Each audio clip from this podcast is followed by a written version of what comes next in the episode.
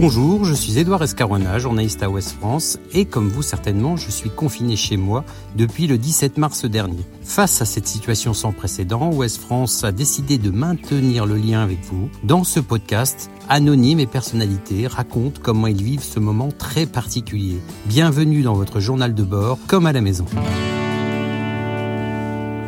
Aujourd'hui, nous accueillons un personnage aux multiples facettes, puisqu'il est réalisateur, artiste peintre, spécialiste notamment du street art, mais également entrepreneur social. Son documentaire À voix haute, la force de la parole, qui traitait d'un concours d'éloquence auquel participaient des étudiants de Seine-Saint-Denis, avait rencontré un franc succès, avec notamment une nomination au César 2018.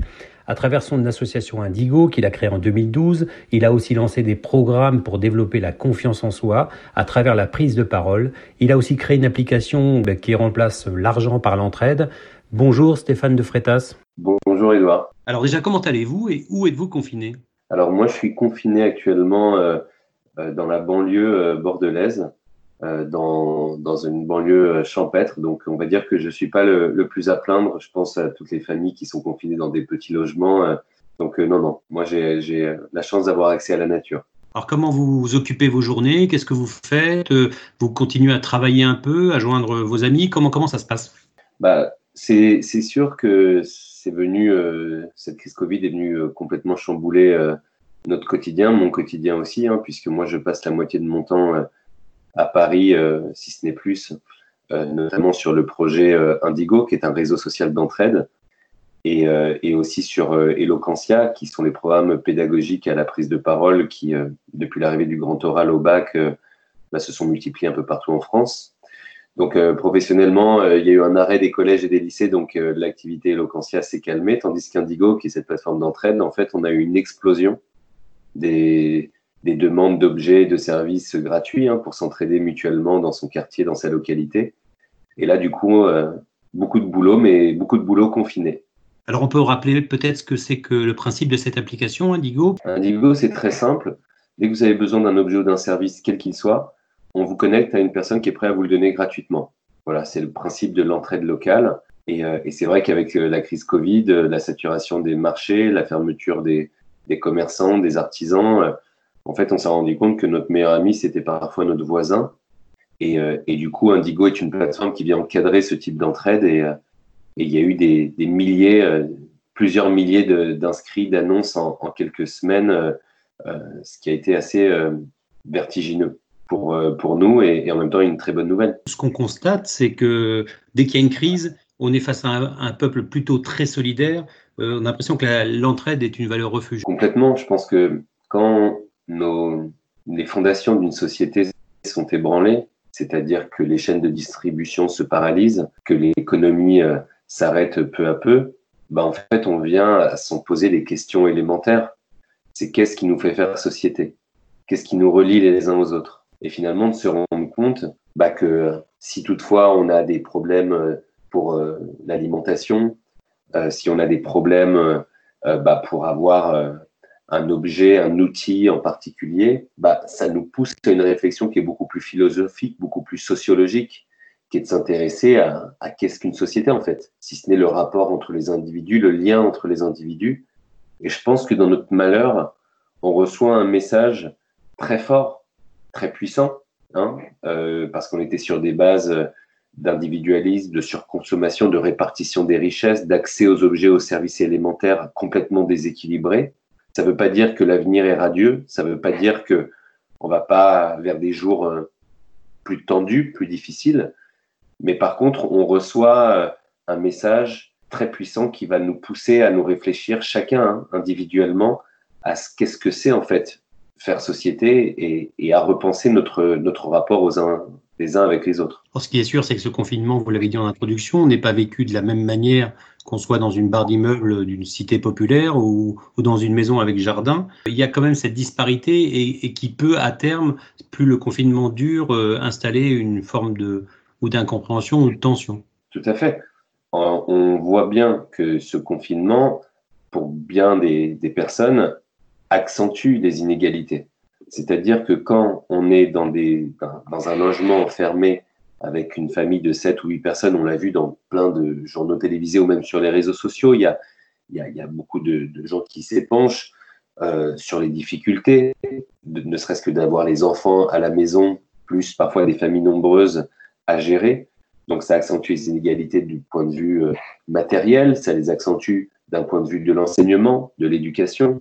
On voit bien que dans des familles de milieux sociaux populaires où les parents n'ont pas de, diplôme, bah en fait, euh, on a des proportions de décrochage scolaire beaucoup plus élevées, notamment dans des territoires comme la Seine-Saint-Denis euh, et ce qu'on appelle les banlieues. Donc, on est dans un confinement qui est disparate, on est dans un confinement qui accentue aussi les inégalités, euh, mais paradoxalement, on est tous égaux devant la maladie, on est tous égaux devant l'ébranlement de l'économie, on est tous égaux devant euh, le ralentissement, voire le blocage des chaînes de production. Et quelque part, on se rend compte que dans ces disparités, nos vies sont liées les unes aux autres, mais que justement, il va falloir vite repenser euh, et que c'est l'occasion de recevoir une secousse. Hein. Moi, je, crois qu'on va vers des chocs. ce choc n'est que le premier d'une longue succession, à mon sens, et qu'il va falloir qu'on repense à une société plus, plus harmonieuse de toute urgence. Avant la pandémie, on, sentait déjà un besoin de prise de parole monter en France, des mouvements comme les, comme les Gilets jaunes. La société française a, parfois du, du, mal à pratiquer ce, ce dialogue et cette écoute. Vous n'avez pas peur que que cette pandémie vienne encore euh, accentuer les écarts? Alors, moi, c'est vrai que la, question de, l'oralité, de la prise de parole et du dialogue de société de manière plus générale, pour moi, ça fait partie euh, des fondamentaux pour euh, faire société. C'est-à-dire que avant même d'avoir pensé euh, donc qui sont ces programmes de formation à la prise de parole des plus jeunes jusqu'au monde de, de l'entreprise, en fait, à mon sens, on a trois enjeux pour refaire société. Le premier, c'est de réfléchir ensemble à une société, collaborative et participative. Et on voit qu'il y a beaucoup de penseurs, euh, donc euh, que ce soit Jared Diamond euh, sur sur le sur l'effondrement, hein, son livre Effondrement. même aujourd'hui, on entend de plus en plus de voix contemporaines comme Pablo Servigne, comme Raphaël Stevens, avec qui ils ont écrit et, beaucoup d'autres personnes, hein, Aurélien Barraud, qui sont les plus médiatiques, mais beaucoup de spécialistes et de sociologistes qui annonçaient hein, le Club de Rome dans les années 70, tous ces auteurs, euh, Madame Midos, qui étaient des sociologues qui annonçaient les secousses, les chocs, voire un effondrement multidimensionnel, reviennent à la mode, on en entend de plus en plus parler. Euh, donc la question du dialogue de société, à mon sens, c'est la première étape, c'est le B.A.B.A réapprendre à dialoguer dans une société à voix multiples. Comment ça se fait qu'à l'école, on passe 70% du temps à écrire, 30% du temps à prendre la parole, mais une oralité de la récitation? On récite une poésie, on récite la leçon. Un des enjeux fondamentaux de l'école, dès le plus jeune âge, c'est d'apprendre à dialoguer, à débattre. Mais à débattre pas n'importe comment, à débattre dans le respect profond des opinions des uns et des autres, dans l'écoute active, c'est-à-dire apprendre à se questionner mutuellement, inviter l'autre à reformuler, aider l'autre à aller au bout de sa pensée et non pas voir le débat et le dialogue comme la nécessité de dominer l'autre, un petit peu, qui est un petit peu l'exemple que nos politiques, hein, dans les débats, dans les plateaux télé, qui assimilent le débat à la dispute, au dialogue, à la raillerie, à l'insulte, sortir de ce champ-là pour enfin, troisième temps, être dans la bienveillance. La bienveillance, c'est l'encouragement mutuel, c'est entériner qu'on peut être en désaccord, mais essayer de chercher la meilleure solution possible qui nous convienne à tous. Donc cet apprentissage-là de ce que j'appelle moi la prise de parole éducative, c'est un projet de société majeur. Et avec Eloquentia, donc, euh, qui est, l'association que j'ai créée en 2012, qui est devenue la plus grande structure qui, a formé euh, près de 10 000 jeunes à ce jour à la, à la prise de parole, au fait d'apprendre à prendre la parole, à s'affirmer, à écouter l'autre. Pour moi, c'est une étape fondamentale. Si toutefois, j'entends beaucoup parler de nouveau monde, alors on verra bien si on, assiste à l'émergence d'un nouveau monde ou peut-être à, l'ébranlement euh, d'un ancien monde et, qui arrivera difficilement à se relever. Mais en tout cas, ma certitude, ma conviction, c'est que si on veut refaire société, si on veut remettre à plat et repenser une société plus harmonieuse et plus collective, il faut réapprendre à dialoguer tous ensemble. Donc il y a un très fort enjeu. Et finalement, la crise des Gilets jaunes, c'est quoi? La crise des Gilets jaunes, c'est la crise de gens qui avaient le sentiment de ne pas être entendus, pas être écoutés et qui voulaient avoir voix au chapitre, qui sont descendus dans la rue. Et qu'est-ce qu'on leur a répondu? On leur a répondu politiquement, on va faire des grands débats dans vos mairies, dans chacune de vos mairies. Et le grand débat, alors après, est-ce que vraiment il s'en est suivi de conclusions ou pas? Mais toujours est-il que le grand débat a été une approche plébiscitée par les Français dans les sondages. Les gens étaient un peu plus suspicieux, voire douteux des, suites que ça allait prendre, mais de toute évidence, c'était salué que ces mini-agoras locales ont fait du bien et ont sans doute permis de faire remonter à l'exécutif des tendances et des idées importantes à prendre. Mais il y a un besoin colossal de réapprendre à dialoguer pour construire et pour aborder tous les sujets, qu'ils soient économiques, financiers, politiques, d'éducation, de religion. On doit réapprendre à dialoguer dans, dans le respect, l'écoute et la bienveillance. Vos programmes de formation sont à l'arrêt, vous l'avez dit, avec le, confinement, mais est-ce que sur un plan euh, pratique, on pourrait euh, ne pas euh, inciter les, gens qui veulent s'exercer à la prise de parole à profiter justement de ce confinement pour, pour travailler chez eux? Tout à fait. C'est une bonne opportunité en famille ou même personnellement de, de, travailler ces fondamentaux de prise de parole. Nous, on, a ralenti, on, a, arrêté nos formations en, physique dans les, dans les collèges et dans les lycées. Mais par contre, sur des publics comme le personnel en, prison, on a des programmes qu'on faisait et on met en place des modules à distance. Et puis, on attend la réouverture des, établissements scolaires prochaines pour reprendre nos activités normales. Mais, euh, mais effectivement, on peut de toute façon euh, travailler sa prise de parole. Euh, nous, à Eloquentia, il y, a la pédagogie Porter sa voix, il y a, un ouvrage, et on le, voilà, les gens peuvent puiser un certain nombre d'exercices et de fondamentaux pour, pour la travailler de toute façon. Ce qui est sûr, c'est que le fait d'être enfermé au sein même de, du, du, cocon ou de la structure familiale oblige sans doute plus que jamais les gens à se parler, à, se, à discuter, à dialoguer. Et même si parfois on le voit bien, et notamment dans des situations de violence, que ce dialogue peut être difficile, mais on voit bien qu'il y a une nécessité actuellement de, de se parler. Tout à fait. Le, le confinement, c'est l'occasion au sein des familles de dialoguer. Ça peut être hélas parfois, et je cru voir une recrudescence, euh, enfin beaucoup d'articles montrent euh, notamment des associations spécialisées une recrudescence des violences à la maison. Donc c'est une occasion de dialogue, ça peut être une occasion de dispute aussi, euh, malheureusement.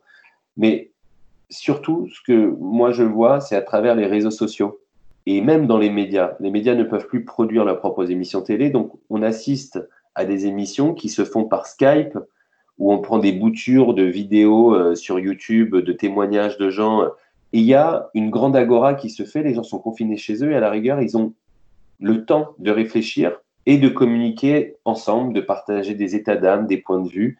Et on a une recrudescence du dialogue virtuel, certes, mais du dialogue de société, et qui n'est pas inintéressant. On est tous lotis à la même enseigne, et on voit beaucoup de Skype, parfois entre des célébrités, des journalistes, des influenceurs, qui parlent de cette situation, des prises de parole, des initiatives aussi solidaires. Hein. On n'a jamais autant parlé de solidarité qu'aujourd'hui. Il n'y a qu'à taper sur Google la fréquence euh, quand vous tapez solidarité. Euh, euh, aujourd'hui, il n'y a plus un article ou une journée, en tout cas, pardon, sans qu'on parle de solidarité. Donc, c'est l'occasion de, stimuler le dialogue de société et, surtout d'avoir des échanges sur notre sort commun et les difficultés qu'on affronte tous au quotidien. Et ça, quelque part, c'est un peu inédit.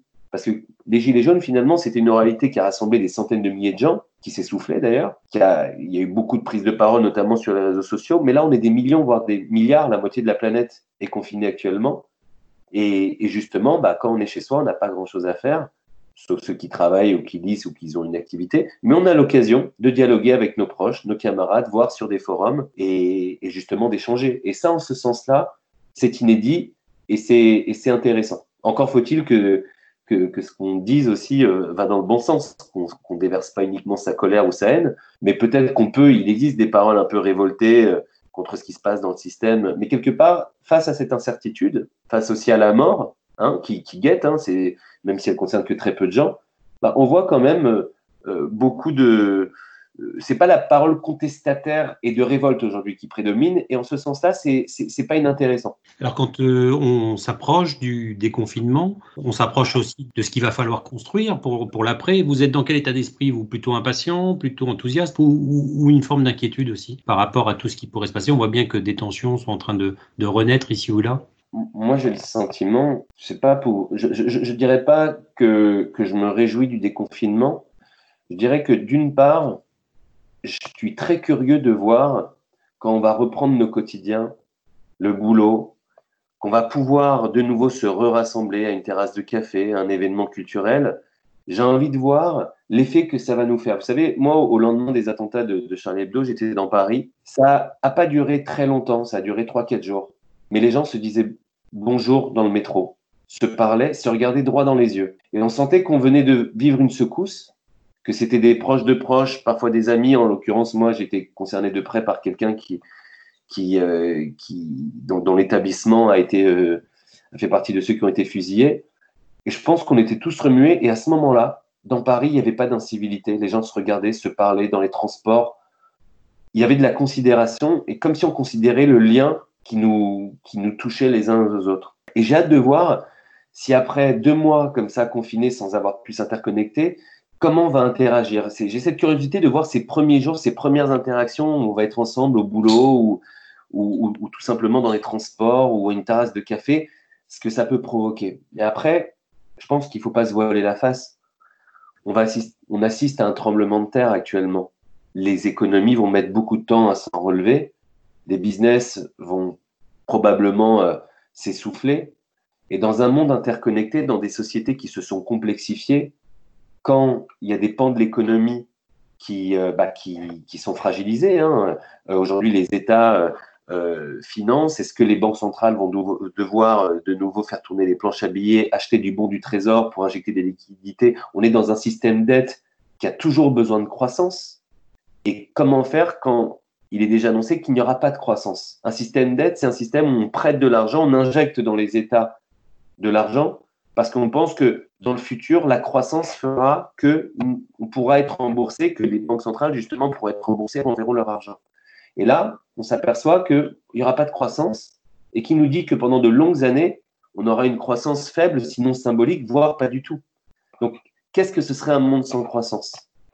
Qu'est-ce que ce serait un monde où, euh, où euh, le système financier, justement, par ce système d'aide qui arrive peut-être à bout de souffle, serait ébranlé, vidé de son sens Donc, il y a plein d'interrogations. Et moi, j'ai le sentiment, parce que j'ai pas de boule de cristal, personne n'en a, mais j'ai le sentiment que euh, cette crise du Covid, c'est un premier choc, mais qui peut donner suite à, à, des conséquences, probablement des gens qui vont basculer au chômage, des questions de précarité. Et c'est pour ça que par rapport au projet Indigo, l'entraide, la solidarité, le lien, euh, l'entraide locale, le circuit court, l'autosuffisance, que ce soit personnel ou à, l'échelle de son village ou de son quartier. L'autonomie sont des termes qui vont reprendre tout son sens et toute sa dimension. Et de ce point de vue-là, je pense qu'il y a une phase très positive qui va s'ouvrir. Mais donc voilà, je ne dirais pas que je me réjouis, je dirais qu'il y a une opportunité et est-ce qu'on va la saisir ou pas? Et la question euh, reste ouverte. Et pour terminer, vous étiez sur un projet de long métrage, je crois, pour Netflix, euh, Solidarity. Vous en êtes où? Vous avez dû arrêter? Comment, comment ça se passe? Alors en fait, le film est, fini d'être tourné et Netflix voulait. Euh, on s'était dit qu'on le sortirait plutôt en fin d'année, mais avec tout ce qui se passe, euh, c'est effectivement un, film qui parle d'entrepreneurs sociaux qui, que j'ai tourné au cours des trois dernières années, des entrepreneurs qui ont décidé à l'échelle de leur quartier de faire une initiative justement solidaire qui vise à réparer une inégalité, une injustice.